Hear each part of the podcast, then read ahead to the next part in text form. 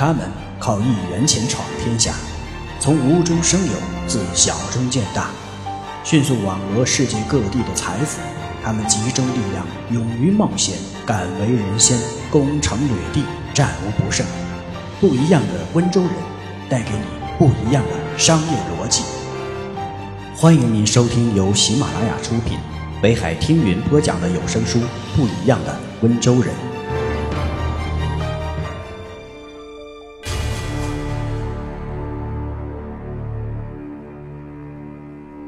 穷人害怕风险，温州人天生爱冒险。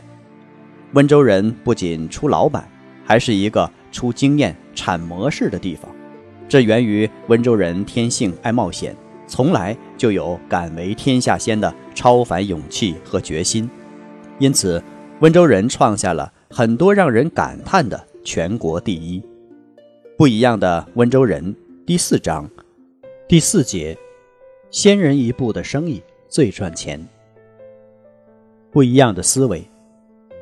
穷人没人干过这种事情，没有先例可循，万一砸了怎么办？温州人没人干过，怕什么？这样才没人跟你抢市场嘛。头道汤的味道最好，先人一步的生意最赚钱。敢为人先的胆识是每一位温州商人所具有的特质。温州人的胆大是众所周知的，他们敢于冒险，只要有百分之一的可能性，他们都会全力以赴。他们敢于吃螃蟹，做他人不敢做的事情，同时他们也敢标新立异，做一些另类的买卖，引导市场的潮流。一九九一年临近春节的一天。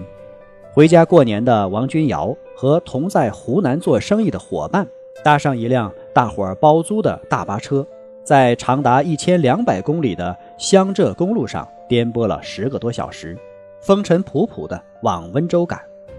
倦怠中的王君尧深感时光难熬，脱口而出：“坐汽车真是太慢了。”旁边的一位温州同乡却挖苦他说：“飞机快，你坐飞机回去好了。”多亏这位同乡的一句话，说者无心，听者留心。当下，一个天大的念头一下子从王君瑶的脑袋中蹦了出来：汽车能包，包一包飞机又如何？温州早有机场，但温州与长沙间尚未通航。当时在湖南经商的温州人已经相当多，两地间的往来十分频繁。交通工具却仅限于火车和汽车，这种落后的交通状况显然不能满足两地间迅速增长的贸易往来的需求。王君尧意识到，只要掌握充分的客源，保证每次航班有足够的乘坐率，包机就一定有钱赚。王君尧和王君金两兄弟以印制粘贴材料起家。在温州家庭家族企业中已有一定的经济实力，他们靠着为亚运会做旗杆、徽标、不干胶等项业务积累了较为厚实的资金。经过反复思索论证后，其弟王君尧大胆提出了包机生意，王君金大力支持。这样，刚过罢春节，兄弟二人便说干就干。王君尧不失时机地赶回长沙。迈进了湖南省民航局的大门，令他们意想不到的是，这次纯属试探性的冒险却歪打正着。当时全国民航业整体面临亏损，直属湖南省航空局的长沙航空公司也因体制和经营管理不善而陷入长期亏损，管理和营销成本居高不下，航空公司每开辟一条新航线都要冒极大的风险。因此，王君尧做出了让航空公司绝对盈利、自己承担一切风险的承诺，很有诱惑力。对于航空公司而言，当然是想着怎样才能做到飞机有人坐、机票有人买、飞行一个班次有利润可挣。而今有人包租承担风险，当然是好事。一番没费多少周折的谈判过后，王君尧。终于和航空管理部门达成协议，他们主要负责包机航线的客源提供，航空公司向他们收取租机费用。总而言之，这一合作的基础在于双方分利，共同赚钱。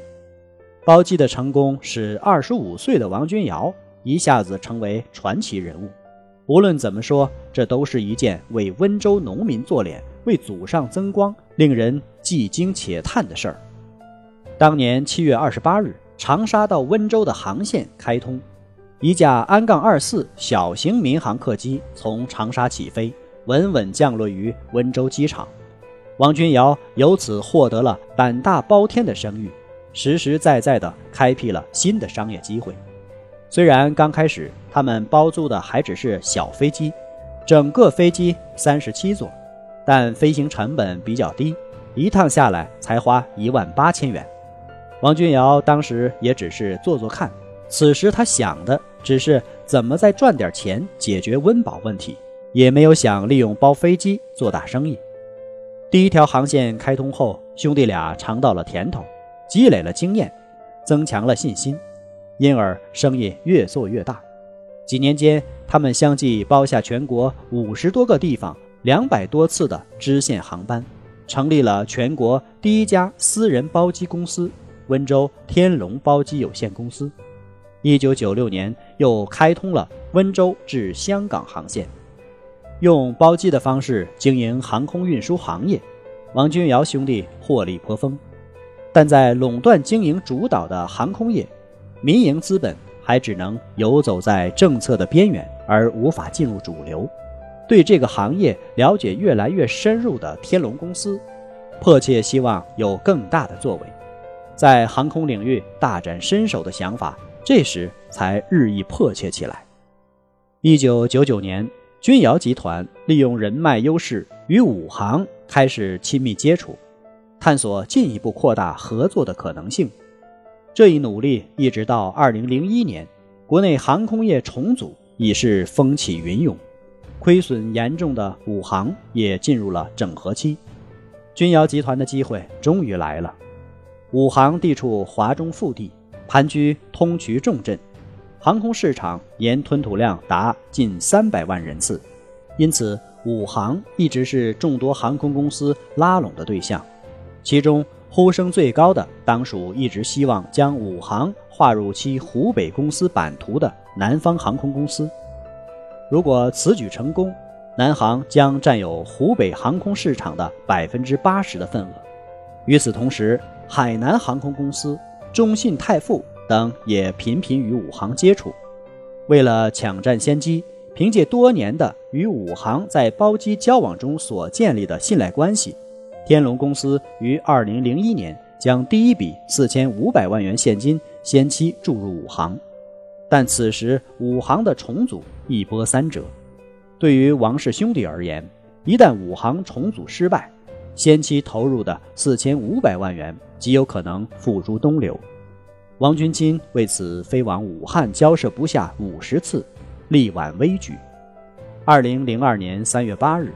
国家民航总局终于批准，由东方航空、武航、新成立于上海的君瑶集团和武汉高科控股集团有限责任公司共同出资，组建一家航空运输企业，注册资本暂定为七亿元人民币。东航武汉有限公司为独立法人，该公司自同年三月二十日开始组建。对于王君瑶和王君金。这对从小在温州渔村长大的兄弟而言，二零零二年八月十八日这个精心选择的签约的日子，令他们刻骨铭心，终生难忘。正是在这一天，作为温州商人，他们的航空梦终成现实。对于中国民航来说，这一天的意义也非同凡响。它标志着中国民航的改革重组在资本结构上有了新的突破。在新成立的中国东方航空武汉有限责任公司中，民营资本首次以入股方式占据了一席之地，君瑶集团成为国内首家参股航空公司的民营企业。东航武汉公司由东航、武航、上海君瑶集团和武汉高科集团合资组建，四方的出资比例为东航和武航各占百分之四十，君瑶集团占百分之十八，武汉高科占百分之二。这一个合作对于君瑶集团来说，自然是个前所未有的大动作。作为国家直属航空公司、地方航空公司和民营企业上市公司的首次合作，也给国内的同类合作提供了借鉴，开了一个好头。然而，君瑶集团入股武航，在外界看来却多半是偶然事件。这是因为在众多的民营企业里，君瑶集团还名不见经传，实力也原有限。熟悉君瑶集团的人大多知道君瑶牛奶，但不了解君瑶的航空渊源。而实际上，经过十多年的发展，君瑶集团已经由当年一个孱弱的小企业，跨上了新的台阶。它的崛起在偶然之中有必然的因素，而今它已发展到以航空、牛奶。地产、酒店、汽车销售等为主的企业集团，总资产达十一点六亿元，已经有了大展宏图的条件。与此同时，国内民航业的重组和发展也为钧瑶集团的介入创造了时机。二零零三年二月初，民航总局宣布，国内民营企业投资民航业的限制进一步放宽，民营资本可以全面介入航空公司。